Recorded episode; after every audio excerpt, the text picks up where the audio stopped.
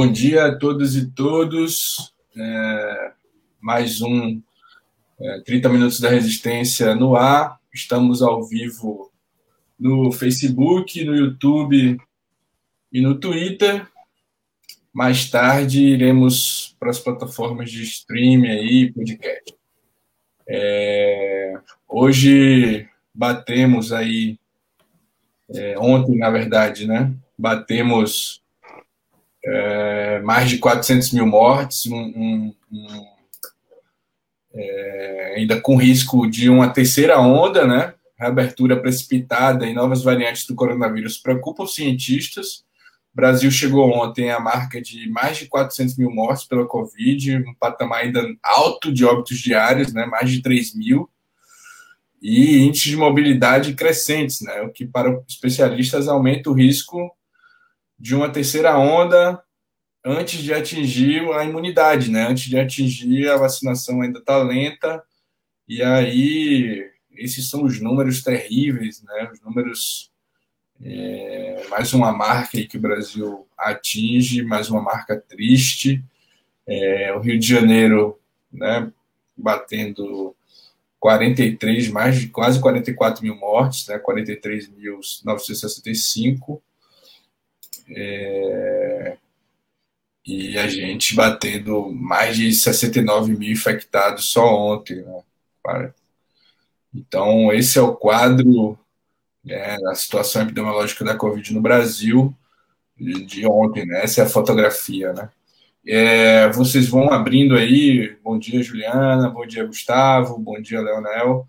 E eu vou botando as matérias aqui no ar vocês vão comentando. Nós temos muito assunto para tratar, tem CPI, tem vacinação. É, enquanto eu vou botando as matérias aqui, vocês vão comentando a situação da Covid.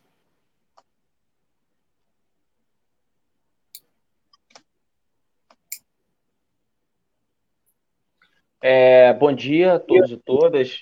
É, bom dia, Leonel. Bom dia, Juliana. É, mais uma mais uma triste marca são esses 400 mil mortes. E o pior de tudo é que a gente não tem a ideia de onde isso vai parar. É, na medida que o governo, ele, com todas as desconfianças que são possíveis desse governo, não indica que tem responsabilidade para com a vacinação. Tem uma série de problemas acontecendo nos estados com a falta de vacina. Você tem a negativa da Sputnik V, né? É, você tem também a dificuldade já apontada tá para a Coronavac de São Paulo. Portanto, é um governo que a gente não pode confiar e a gente fica ainda preocupado e é temeroso de que esse processo né, é, corte mais vidas ainda.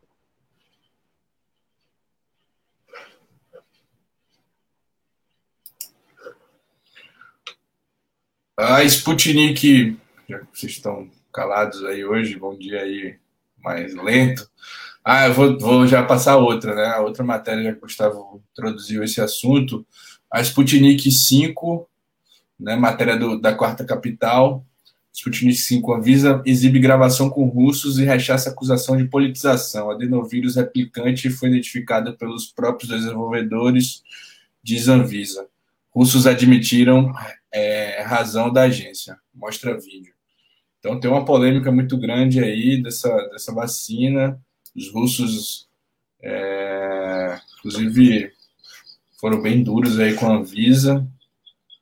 E a Anvisa também se mantendo aí num, numa posição de, de, de, não liberar a Sputnik 5, né?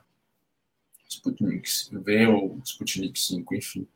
É, vão comentando aí que eu vou botando a outra matéria aqui. Tem, tem muita, tem muita, muito assunto para a gente tratar. Vocês vão. Quem é o próximo aí? Bom dia, gente. Eu estou com dificuldades tecnológicas para variar aqui.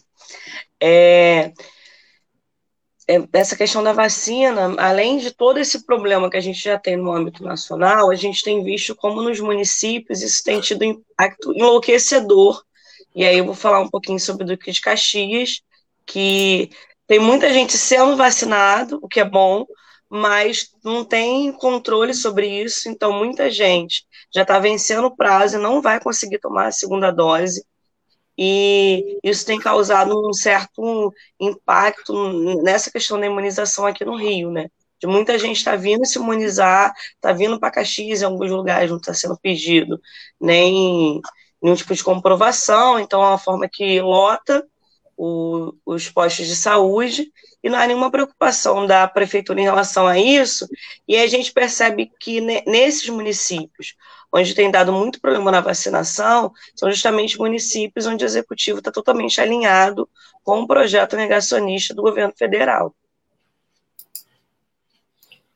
E aí, Belém é, vacina pessoas com conformidades e síndrome de Down, né? Belém dando mais um exemplo aí contra a Covid, matéria do, lá do G1 do Pará.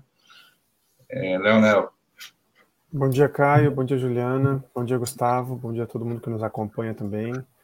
É, é isso aí. É, lá em Belém, Pará, que é a única capital governada pelo pessoal no país, né? É, começou ontem uma nova etapa da vacinação, que inclui pessoas com comorbidades que tenham entre 18 e 59 anos. Então, já avança para uma, uma parte da vacinação, além dos profissionais de saúde, população indígena é, e idosos, né?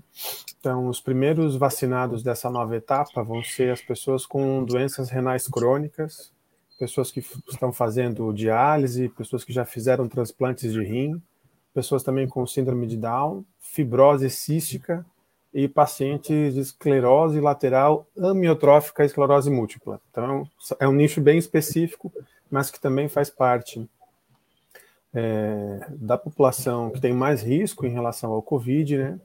E a meta da Prefeitura de Belém, do governo de Edmilson Rodrigues, é aplicar 3 mil doses é, que seria aí o número necessário para cobrir toda essa população, que é, que é bem específica, até dia 1 de maio. Então, é uma etapa bem curtinha, né, de quinta até, até sábado, é, onde eles pretendem imunizar esse setor e, a, e aí, a partir do dia 2 de maio, eles passam é, para vacinar outras, outras pessoas com outras comorbidades também bem específicas, né? Sempre lembrando aí que Belém é a capital que mais vacina no país até o momento, né? E que é um num estado é, que não necessariamente está aí na, na, ponta de lança na questão das vacinas, como São Paulo, né? Mas que tem conseguido fazer uma gestão bem interessante em relação à imunização da sua população, né? Mais de 25% da, da população de Belém já foi imunizada, né? É, além, além dessa, além de Ramos, na matéria do Globo aqui, né? Outra outra pauta aqui da Covid. É, além de Ramos, dois ministros militares tomaram vacina contra a Covid-19 sem divulgar. Saiba quem são. O titular da Casa Civil, sem saber que estava sendo gravado, afirmou que tomou vacina escondido. Né? Brasília, o ministro da Casa Civil, Luiz Eduardo Ramos, não foi o único a tomar vacina contra o coronavírus sem divulgar. Além dele, outros dois ministros questionados pelo Globo confirmaram que já tomaram imunizante. Walter Braga Neto da Defesa e Beto Albuquerque da Minas Energia. Informação foi passada pela assessoria dos ministérios. Esse é o governo Bolsonaro, né? Esse é o governo que precisa se esconder para tomar vacina, né? O negacionismo é tão grande. Nunca tem um áudio assim, eu fico impressionado, nunca faz um áudio assim. Oh, nós vamos conseguir algo bom para o Brasil, nós vamos é, fazer alguma coisa. Nunca vaza um áudio assim, coisa boa, assim, né? Só vaza um áudio tenebroso, alguma coisa assim ah, eu tomei vacina escondida, ah, eu, eu não quero que pobre vá para a universidade, né?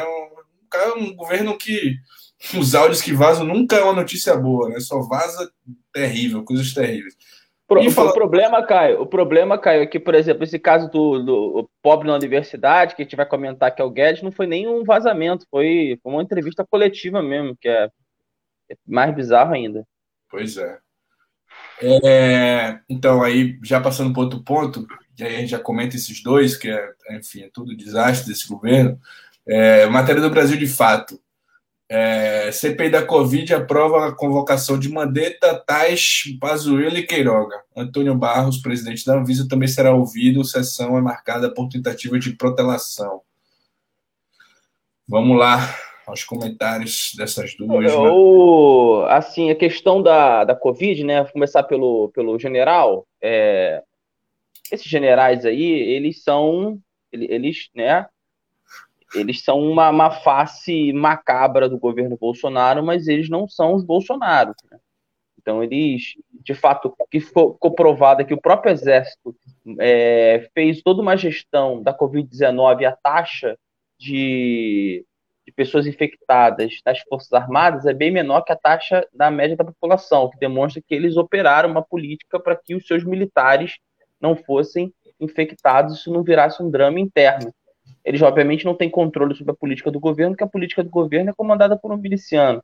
Nem militar ele é, ele só ostenta a patente, mas ele não é um quadro militar da Escola Superior de Guerra, aquele que está acostumado a ser as lideranças militares. Então, eles vão estão tomando vacina, eles não, eles não, eles não são doidos, vamos assim dizer, resumindo, né? Eles não são, é, eles, eles, eles de fato, eles não são inimputáveis como o Bolsonaro é e não tem, e não tem os compromissos que o Bolsonaro tem com, com, com o negacionismo. Com relação à a, a, a Covid-19, a, a, a CPI, a questão né, é, que está colocada é que a gente ainda não sabe. Ontem a imprensa repercutiu o bate-boca do Ciro Nogueira com o Renan. Que dá para ver claramente é que existe um setor do Centrão que é a favor do Bolsonaro e um setor do Centrão que é contra o Bolsonaro. É, a esquerda, ela praticamente ela está a reboque desse setor do Centrão, liderado pelo Renan, Omar Aziz e tudo mais. princípio, porque até porque, como a CPI é do Senado, isso implica que, por exemplo, o pessoal não tem senador, o, o, o, PT tem uma vaga em 11, se eu não me engano. Tem uma vaga em 11. O Randolph não é lá aquele quadro que a gente represente hoje, né, a, a esquerda, vamos assim dizer, né? Então você tem uma, você tem uma, um centrão contra centrão e aí a gente não, ainda não sabe se a CPI caminha para ser, né, um problema para o Bolsonaro, é grave problema, o problema é, mas um grave problema para o Bolsonaro a ponto, e aí a gente vai começar a ver isso na, na convocação desses ministros, que eles vão falar, destaque para o Pazuello, né, destaque para o Pazuello, que de fato o governo teme que o Pazuello, em, em curto prazo, possa sofrer consequências na justiça e no Brasil a gente sabe que nada é por acaso e é, pode acontecer do Pazuello numa dessas aí, uma, uma decisão aí de um ministro é, do Supremo Tribunal Federal, algo do tipo, ou até das instâncias inferiores, ser preso, sei lá, porque ele merece, né? Eu acho que está muito claro que ele que teve crime envolvido aí, né? De toda a gestão do Ministério da, da, da Saúde, na gestão Pazuello, de outros também, mas do, do Pazuello especificamente. Então, a gente não sabe o que pode acontecer, inclusive, né, é, se os funcionários do Ministério da Saúde vão ser fiéis ao Pazuello, porque eles devem ter informações importantes. Quando começar a descer para os escalões menores sem compromisso para o governo, é que a gente vai ver se de fato essa CPI vai causar estrago no governo.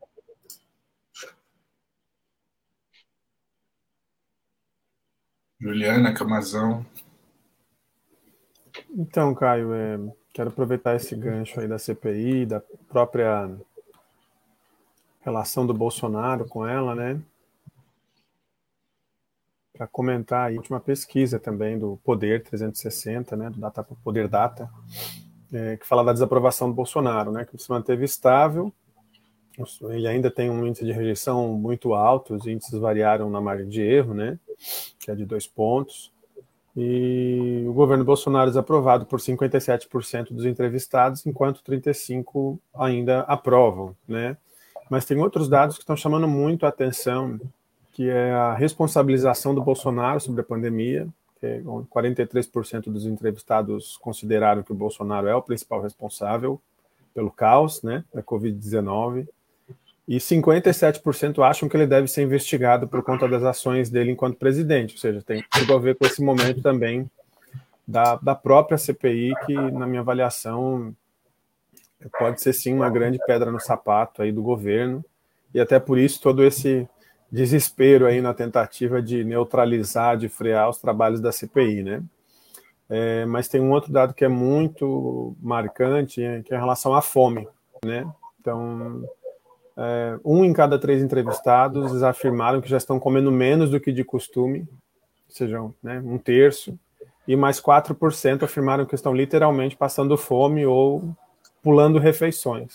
Não almoça, não janta, porque não tem mais comida, né? E aí, acho que você não, não deve estar com o link aí, porque eu acabei de, acabei de ver agora, é destaque aí hoje na capa do El País, o trabalho das cozinhas solidárias do MTST, né, lá em Brasilândia, justamente nessa questão da tentativa de aplacar um pouco a caristia, né? Então, um trabalho super importante. Ju, terminar essa rodada Covid. É, pegando esse gancho do Leonel, uma coisa que a gente tem acompanhado nas últimas semanas é, é, são essas redes de solidariedade e aí a falta de estrutura, inclusive, para que elas aconteçam, né? A gente tem visto a demanda por sobrevivência, por se alimentar, é algo que está cada vez mais latente, mas que as pessoas têm contado com esses movimentos mais organizados, que já existiam né, dentro da própria esquerda, os movimentos sociais, e a, os movimentos de bairro, que são pessoas que têm pouquíssimo, mas que estão ali na medida compartilhando para que outras pessoas possam se alimentar. E falta mesmo algum tipo de suporte dos diversos governos para combater esse aumento da pobreza e da fome. Né? Vou dar, passando para a próxima pauta aí, vou dar um spoiler aqui, hein? Dar um spoiler aqui. Tomem contribuam com o nosso financiamento coletivo. Vem aí o financiamento coletivo do Voz da Resistência. É, na próxima semana vamos lançar o nosso financiamento coletivo para ampliar né, nosso, nosso jornal. Né? Começamos aí há dois anos, né, mais de dois anos, em 2019, e estamos construindo um site, começando a construir as redes sociais. Esse ano estreamos aqui o 30 Minutos da Resistência, e queremos, né, achamos importante essa disputa da comunicação e queremos ampliar nossa voz da resistência aí, né? É, vocês aí quiserem falar, Gustavo, Juliana, Leonel. Posso dar uma palavrinha? Claro. Vá, fica à vontade. Caio.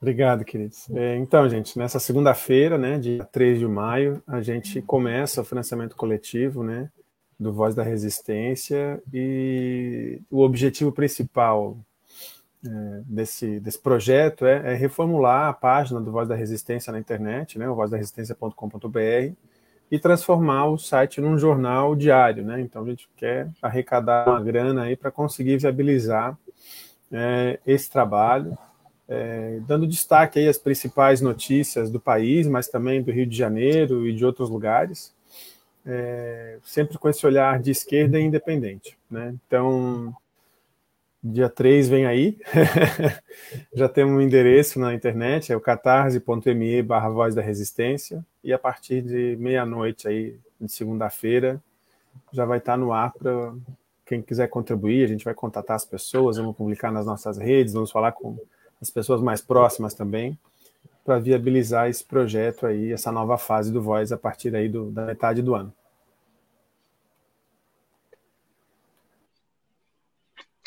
Nesse período a gente já tem feito, acho bastante coisa.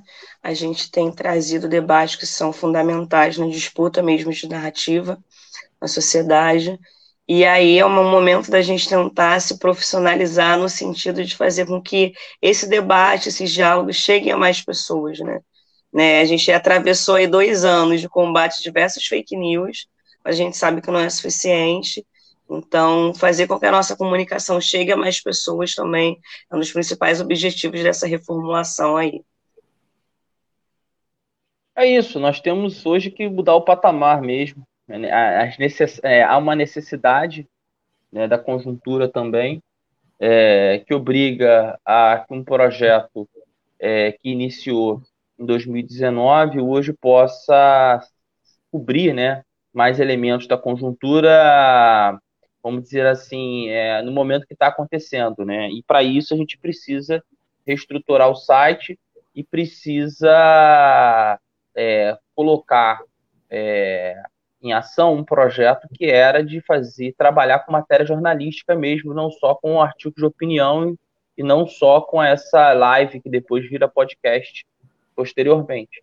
Então, se é, essa ajuda né, da contribuição coletiva é fundamental nesse sentido, porque a gente não é financiado né, por nenhum órgão, a gente vai depender, a gente é financiado por nós mesmos, então a gente vai depender disso para poder fazer essa ampliação. Vamos lá. Então, semana que vem aí, se vocês receberem o link, contribuam com o nosso financiamento coletivo. É, vamos para a próxima pauta. A Alerj suspende leilão da SEDAI, né? mas o governador publica decreto, matéria do, do G1 Rio de Janeiro. E a Alerj suspende leilão da SEDAI, mas o governador publica decreto contra contrário, mantendo a venda. Né? Em sessão tumultuada, a maioria dos parlamentares aprovou por 35 votos a 24 o decreto que suspende a venda da companhia previsto para sexta-feira, dia 30, hoje. Né? Pouco depois saiu no Diário Oficial é, um extra, né, decreto de Cláudio Castro mantendo o leilão. Gustavo. Olha, a, a questão da SEDAI, eu acho que para quem não é do Rio de Janeiro, é a companhia de, de água do, do estado do Rio. Ela é uma companhia pública, é uma empresa pública, é, lucrativa, arrecada em torno de um bilhão, um bilhão e meio de reais por, por, por ano. É, ou seja, esses valores ele, ele, eles são acrescentados ao cofre do Estado. E nesse sentido, a SEDAI ela é uma cuida de, da, da água de 68 municípios no estado, né? É uma companhia majoritária. Existem outras companhias no estado, mas a, a SEDAI ela é bem majoritária. A grande questão, o embrólio se deu pelo seguinte: você tem hoje é, o governo do estado, em 2017, ela foi aprovada uma lei em 2018 que permitia a venda da SEDAI como moeda de troca para a entrada do Rio no regime de recuperação fiscal. O Rio de Janeiro vem, vive uma situação financeira muito difícil. Essa situação financeira, ela em parte é gerada por dívidas em, é dívida em relação à União. Né? O Brasil, o Rio de Janeiro é endividado em relação à União. E para entrar no regime de recuperação fiscal e começar a saldar essa dívida, o Rio deveria fazer contrapartidas, entre elas a venda da SEDAI. Então a LERJ aprovou. O problema é que o governo federal ele aprovou, no, vendo aqui, o PL, a Lei Complementar 178 de 2021, recentemente, e essa lei, ela amplia, né, ela é mais rigorosa no que diz respeito ao regime fiscal, ampliando, inclusive, as obrigações do Estado. Para você ter uma ideia, foi falado pelo presidente da Siciliano, é, a seguir a risca da lei, se houver modificação, a lei complementar faz com que os servidores públicos fiquem 10 anos sem reajuste, a partir de agora. Isso envolve todo o funcionalismo público do Estado do Rio de Janeiro. Seriam os limites impostos pela lei. Então aí vazou um nem vazou um áudio, foi divulgado um áudio de um debate na LERJ em que o Ciliano ele acusa o governo Cláudio Castro, aliado dos Bolsonaro, de pressionar para que a venda da, da SEDAI ocorra antes do Rio assinar o regime de recuperação fiscal nos moldes de 2017, que é o grande pleito. Então, o pleito não é a venda ou não da SEDAI, segundo esses setores, é assinar a venda da SEDAI nos moldes de 2017, não nos marcos de 2021. Que, segundo o André Siciliano e, e alguns setores da LERJ, que votaram inclusive pelo PL, que sustou a venda, é, colocaria o Rio de Janeiro numa condição né, de inviabilização do serviço público no estado do Rio de Janeiro, na medida que as pessoas ficariam sem concurso, 10 anos sem reajuste, enfim, uma série de, de, de comprometimentos ao serviço público no estado. Então, o debate aconteceu dessa forma, foi apertado, eu acompanhei particularmente esse debate, teve manifestação na frente da, da LERJ, foi 34 a 24, entretanto, esses 24 votos contrários só ocorreram depois que a oposição bolsonarista e setores do centrão, aliados do governo, entraram no plenário, porque antes o objetivo era, era não deixar o quórum acontecer. Então, acabou sendo vitoriosa, só que o governo bancou o, o leilão para hoje. E vamos ver o que vai acontecer se o vai parar na justiça. Vamos para a próxima. É... A STF aceita a denúncia contra o deputado Daniel Silveira por ameaça à corte. Né? O plenário do STF, por unanimidade, recebeu nesta quarta-feira, 28, denúncia contra o deputado federal Daniel Silveira, PTB-RJ. A corte, por maioria, manteve prisão domiciliar do parlamentar e demais medidas cautelares, ficando vencido o ministro Marco Aurélio, que entendeu que eles não são compatíveis com o exercício do mandato. Gustavo, Daniel Silveira aí para você. Mais uma vez, é, vamos de novo. Então, eu acho a questão do Daniel Silveira é o seguinte: foi uma derrota do Daniel Silveira, sendo bem objetivo, é, manteve a prisão domiciliar dele, manteve a, a cessação das suas redes sociais, ele não pode falar, e ele, o caso que era investigado pela polícia, né, num, aberto, num, num inquérito aberto pelo próprio Supremo Tribunal Federal, agora virou uma ação penal. Então, ele agora ele é um denunciado é, são três crimes: coação, é, incitação à animosidade entre os poderes e incitação à violência. É, acumulados, tá, gente? Incitação e animosidade são três, né? Três fatos que levam a, né, a três, três, a somatório das penas, inclusive, tá? A, a questão que é colocada é que é, politicamente é, eles, os ministros consideraram que ele não tem, com a fala né, do Alexandre de Moraes, que ele tem liberdade de expressão, mas não liberdade de agressão. Né? Obviamente, os, os, a Maria Cristina entrou aqui, ela conhece bem o Daniel Silveira, para quem não, o Daniel Silveira já era famoso aqui no Rio de Janeiro pelos seus atos antidemocráticos é, contra os servidores públicos da educação, tentou invadir o Pedro II, deu problema lá em Petrópolis, enfim. É, e a sociedade, acho que comemora, para se resumir, né, que esse cidadão tenha ficado preso durante um tempo e hoje esteja em prisão domiciliar. Né, é, do ponto de vista político, para resumir, é, que demonstra que a base, é, o bolsonarismo, meio que deu uma abandonada nele, né? Abandonou porque ele é pesado demais frente aos objetivos da burguesia no, no governo Bolsonaro. Então, ele atrapalha muito. Portanto, abandonar essa franja radical e a tendência é que ele seja até condenado. Eu acho que ele vai ser condenado. O processo vai demorar menos ou mais, mas a, a colocar a conjuntura a, nesse cenário conjuntural, ele pode ser condenado sim. Juliana caiu aí, voltou. Nós vamos entrar agora é, rapidamente já Daniel Silveira não merece tanto nossa, nossa atenção, tomara que ele.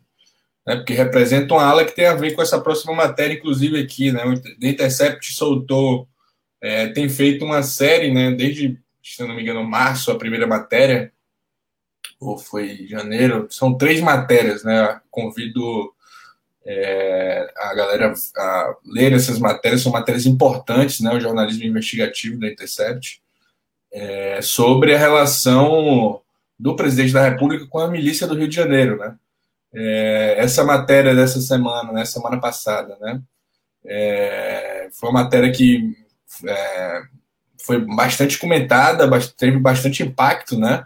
O, colocando aí Jair Bolsonaro com, com a relação, a gente já sabe que já tem, né? Quem acompanha o Rio de Janeiro já sabe que Adriano da Nóbrega era próximo a dele e que, inclusive, ele pode ter é, pelos diálogos e pelas matérias, pode ter é, mandado matar né, o Adriano da Nóbrega, que estava é, falando: Ó, estou sendo perseguido por ser é, amigo do presidente, precisando de dinheiro, enfim, né, aquela coisa que acontece aí no submundo da milícia.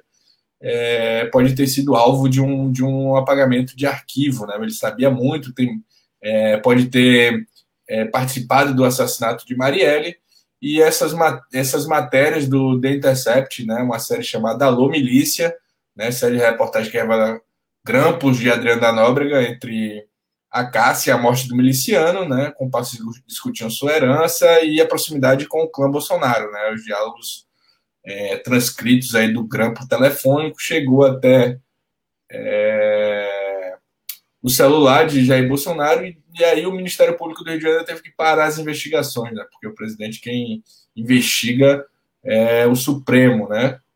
Então vamos aos comentários aí, Juliana, Gustavo e depois Camazão, se quiser comentar também. É uma matéria muito grave do que está acontecendo, mas não tão surpreendente para quem é, acompanha o Rio de Janeiro, né?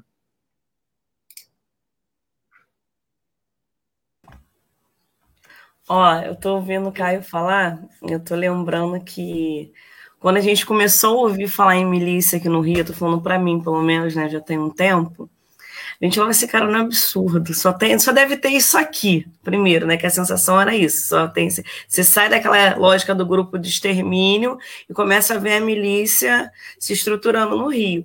E a sensação que a gente tinha é que, tipo assim, só tinha, só tinha aqui e que de alguma maneira seria combatido. E o que a gente tem visto cada vez mais é o contrário, né? Que essa milícia está cada vez mais presente, para além do poder público no Rio de Janeiro, agora no âmbito federal. Então, a, a sensação que eu tenho é exatamente isso. Isso não nos choca. Isso, assustadoramente, assustadoramente, isso não nos choca. Porque é, é, esse convívio perceber a milícia dentro dessas instituições é algo já muito recorrente para a gente. É, sim, eu acho que a questão do, do, do, Adriano da Nóbrega é o que o Caio já falou. Você tem hoje um, um, um, um escritório do crime, né, que foi responsável por diversos assassinatos do Rio de Janeiro. Esse, esse, esse escritório se comunicava com. Era, era formado por policiais, que tem, vamos dizer, expertise né, para esse tipo de operação. Né? É, e que o representante político desses setores, inclusive eu, eu não falo isso a partir de ilações, eu estou falando isso a partir. foi condecorado pelo, pelo Flávio Bolsonaro na LERJ. É, o, o, quem representava politicamente era o clã Bolsonaro, é, que é o representante da, da milícia. Né? Agora, é, se ele foi queima de arquivo ou não, parece que é, parece que foi.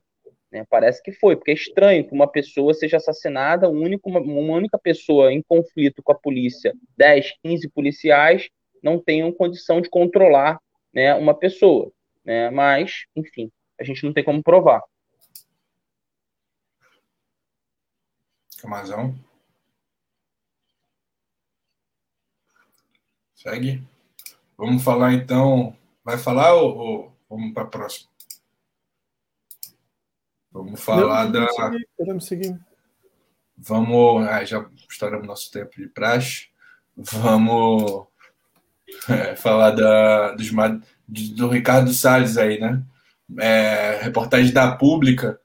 É, fornecedor de madeira investiga, investigada pela PF conta como se aproximou de Salles para pedir ajuda. Né? A pública conversou com fontes envolvidas na apreensão da madeira ilegal da Amazônia e revela bastidores do lobby que provocou a notícia crime do delegado da PF contra o ministro do Meio Ambiente. Mazão.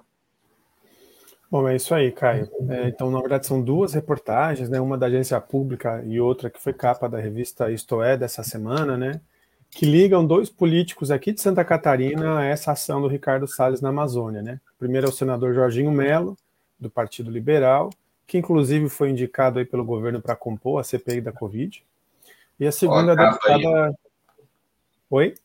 A capa da Estoé. Ah, a capa da Estoé, legal. E a segunda é a deputada Carolina de Tone, do PSL, né, que é lá da região de Chapecó.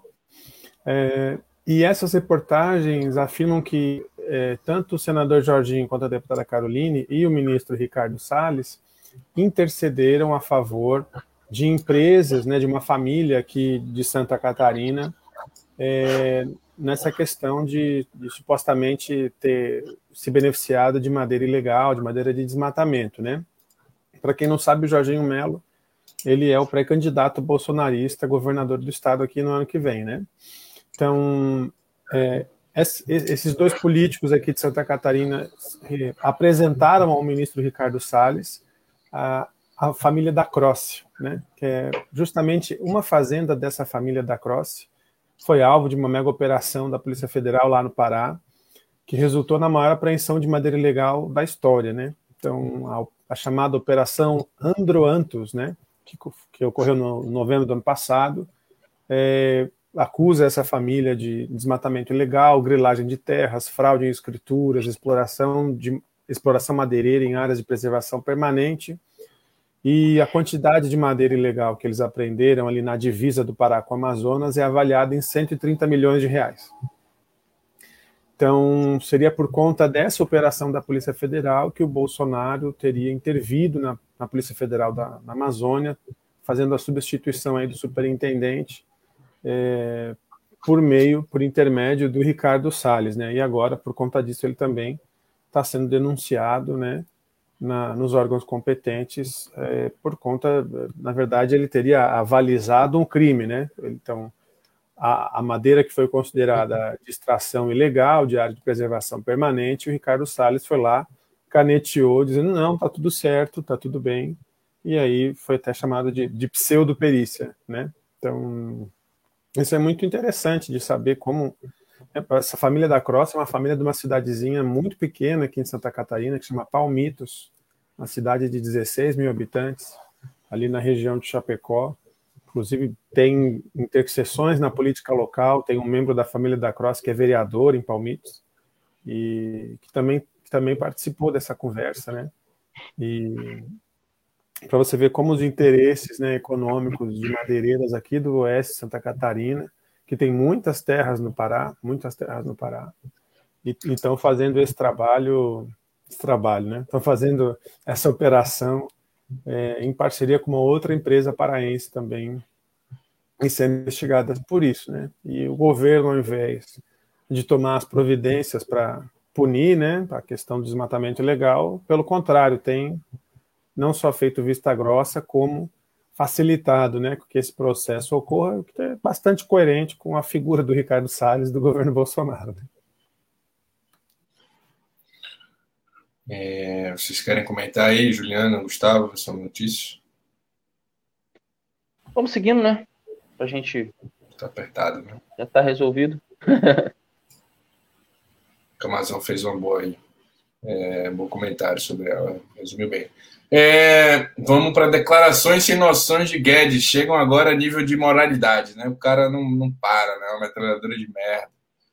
É, crise na condução econômica do Brasil. Além de não dar conta da, do ministério dele, ele tem que falar besteira, né? A crise na condução, é, matéria do, do, do UOL aí, coluna de opinião do, do José Paulo é, Kupfer a crise da condução da economia brasileira deve ter alcançado um novo pico nessa última semana de abril. Sinal dessa elevação do estresse do ser localizado na TGP taxa Paulo Guedes, um índice de evidência no nível da crise que varia em razão direta do, do acúmulo de declarações de noção, sem noção do ministro da Economia. Né? Nos últimos dias, Guedes acusou a China de ter inventado o novo coronavírus, de novo, isso ninguém aguenta mais, causador da Covid-19, e foi além, lamentando que as pessoas que, queiram viver o máximo tempo possível. Todo mundo quer viver 100 anos, 120, 130, queixou-se ao ocupar o avanço da medicina e o direito à vida pela quebra do Estado. É, esse é o nível do ministro da Economia do Brasil. Né? Quer que o, as, os brasileiros morram, um cara desse tinha que ser preso pode falar uma coisa dessa numa, numa, numa coletiva de imprensa no ministério. Né? Um cara que os brasileiros têm que morrer para a economia dar certo. Essa é a lógica do, do, do, do, da política bolsonarista. É surreal. Não tem outra palavra para dizer isso. Né? Não tem.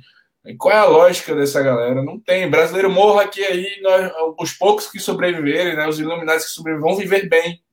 Né? Não, morra, não. Ou não viva, não. Nós vamos. Vai dar tudo certo, né? Morre aí que vai dar certo. Esse aí, eu, vocês aí estão incrédulos com essa é, notícia?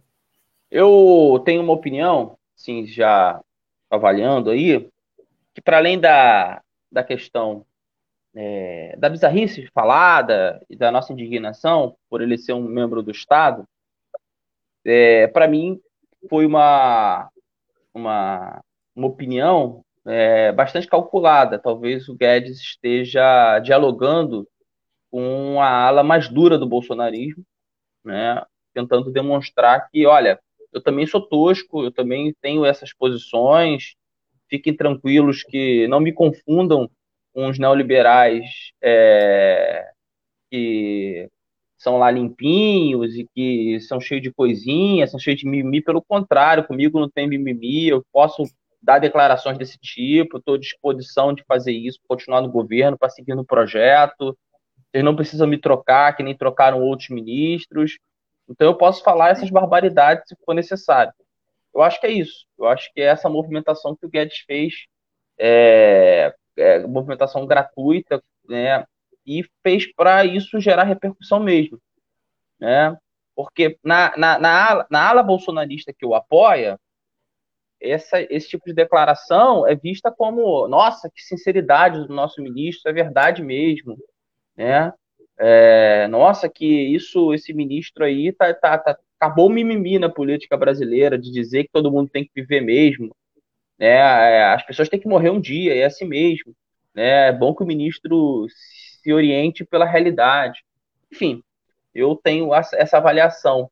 Né? Eu acho que a esquerda, em geral, ela é, tem que, para além da indignação, porque é necessário que as figuras públicas que têm repercussão é, possam desgastá-lo perante outros setores, porque, de fato, ao fazer essa movimentação, ele também passa a ser algo persona meio não grata dentro daquele ambiente ali da Faria Lima, porque Essa galera não está acostumada com esse tipo de declaração. Eu acho que tem que se indignar. A queda do Guedes seria uma vitória também para a gente, porque ele é um neoliberal convicto com capacidade de articulação é, do governo. Mas a gente tem que avaliar a coisa como ela deve ser, né? É um gesto claro dele para determinados setores do bolsonarismo, na minha opinião. Caio, Gustavo, é, vejo que é, primeira situação, né? É, é, o, o Guedes não é o primeiro nem o último nome do mercado, né? Que entra no governo e é tido pela imprensa tradicional como o iluminado que vai salvar a economia brasileira, né? Foi assim com Joaquim Levy, foi assim com outros indicados também do governo Temer. E ele só mostra, na verdade, como, como é o raciocínio dessa gente e como eles têm ódio de pobre. Né? Acho que isso fica bem evidente nessas declarações. E essa declaração do Guedes é bem coerente, não sei se vocês lembram, com uma reportagem que saiu em maio do ano passado, né? É, que foi divulgada também por uma federação de funcionários da Caixa Econômica Federal, que uma assessora do Paulo Guedes, a Solange Vieira, teria declarado em 26 de maio do ano passado é, que as mortes de idosos por coronavírus melhoraria o desempenho econômico do Brasil e seria muito bom para a reforma da Previdência, porque diminuiria o déficit previdenciário. Né? É, na época não repercutiu tanto assim essa declaração dela, saiu em alguns portais, mas era uma assessora direta do Paulo Guedes na época, não, não, não confirmei se ela ainda é assessora do Guedes até hoje. E essa Solange Vieira, ela também é considerada a mãe do fator previdenciário, né? A pessoa que criou o fator previdenciário lá no governo do Fernando Henrique Cardoso. Então faz sentido, na verdade, é, um pouco pode ser para chocar, pode ser também para tentar tirar a atenção da CPI da Covid, né? Essas cortinas de fumaça que são bem comuns no Bolsonaro, mas de alguma forma também revelam um, um modo de pensar, né? Um modo de pensar. É, os pobres não podem viver porque dá gasto. Né? Então, isso. O filho do porteiro não pode entrar na universidade. Né? Me lembra muito um comentarista aqui de Santa Catarina, que era comentarista de uma filiada da Globo, hoje ele está no SBT, é, Luiz Carlos Prat. No, no, no auge do governo Lula, ele fez um comentário que viralizou no país inteiro. E ele disse assim: hoje qualquer miserável tem um carro. Né? Então é, um, é o ódio de classe mesmo, né, que está expresso aí em parte da imprensa tradicional, com certeza no governo Bolsonaro, e com o Guedes não é diferente também. Só para complementar, é, essa fala do Guedes é na prática que a gente fala o tempo todo da necropolítica. Quando a gente fala assim, a necropolítica está em curso, é isso, são projetos de poder, mesmo que a vida das pessoas não faz sentido nenhum. E aí não é só na saúde, é só, não é só não combater um vírus, é pegar um projeto político de Estado onde a vida das pessoas está cada vez mais precarizada, e é isso. Não é para viver mesmo. Né? É isso. Lembrando que Paulo Guedes fez parte aí do terceiro escalão do governo Pinochet, né? No Chile, né? Então é um cara nesse, esse é o nível dele. Então vamos para a próxima aí, é, final. Né? Vamos finalizar com essa aí, uma notícia boa, né? Vamos dizer assim. Tá desaprovado, né? Tá desaprovado Bolsonaro. 57% é, saiu a pesquisa aí Data Poder, uma pesquisa é, acho que bem, né, pelo que eu vi, assim, é, muitos detalhes, né? Tem vários é, vários índices, né? É, 57% desaprovam e 35% aprovam o governo Bolsonaro. Taxas ficam estáveis. Número variam na margem de erro, trabalho ruim ou péssimo, 51%. Apoio ao presidente segue em um terço, né? Tá derretendo, mas tá derretendo devagar, né? Vamos botar dendê aí nesse óleo e fritar esse, esse infeliz aí. Não dá para comer porque é ruim, faz uma indigestão e tal, mas frita ele que tá pouco ainda, esse miserável. Leonel, Gustavo e Juliana aí nos comentários. É, quero agradecer antes de passar aqui, quero agradecer os comentários aí de Daniel, Janaína, é, Maria Cristina, Éder, muito bom, muito obrigado pela audiência de vocês. É, continue comentando, aumenta nosso engajamento aí nas redes, isso para nós é importante. Mandem perguntas, mandem sugestões, estamos sempre abertos aqui. Compartilhe também nossos links nas redes sociais. E mais tarde estaremos nos podcasts aí. Para finalizar essa rodada aí sobre a pesquisa aí em relação a Bolsonaro. Então, Caio, eu comentei brevemente os números ali quando a gente falava da CPI da Covid, mas eu acho que o principal elemento é porque na pesquisa anterior a, essa rejeição ao Bolsonaro ela, ela cresceu, né? E ela e essa pesquisa foi feita no início do mês. E agora essa segunda pesquisa ela confirma uma consolidação dessa rejeição, né? Ela não oscilou significativamente, oscilou na margem de erro, um ponto para cima. E isso mostra também que uma grande desaprovação do governo Bolsonaro em todo o país, principalmente no Nordeste. Né? Então, os sujeitos que desaprovam o Bolsonaro, né, segundo a pesquisa do Poder Data, né, são majoritariamente mulheres, jovens de 16 a 24 anos, pessoas que recebem entre 2 e 5 salários mínimos, e o maior índice de rejeição é no Nordeste, onde Bolsonaro tem mais de 70% é, aqui a faca gira, camarada. Aqui a faca é. gira. por, por, por outro lado, viu, Caio? Aqui no sul do país, eu tô em, eu tô em, hoje eu estou em Joinville, na verdade, eu não estou em Florianópolis, eu vim visitar a família. Mas aqui no sul do país é onde o Bolsonaro tem maior aprovação. Né? Aqui no sul, maravilha, como diria o personagem do Enfio, né?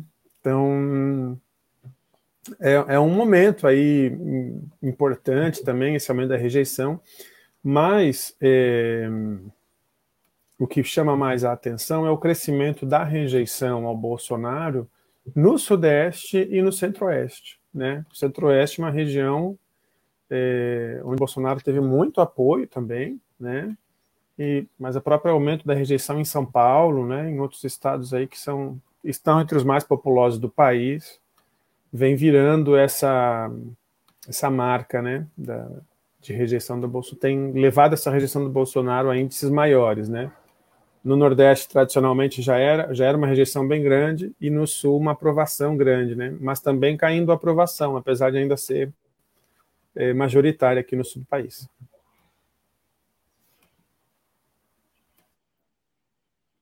É, eu acho que a, sim, a gente não pode apostar que o Bolsonaro ele vai ele vai desmoronar. Né? Eu estava ouvindo outro dia o 20 Minutos, que é um programa feito pelo, pelo Bruno Altman, ele entrevistou o Valério Arcário.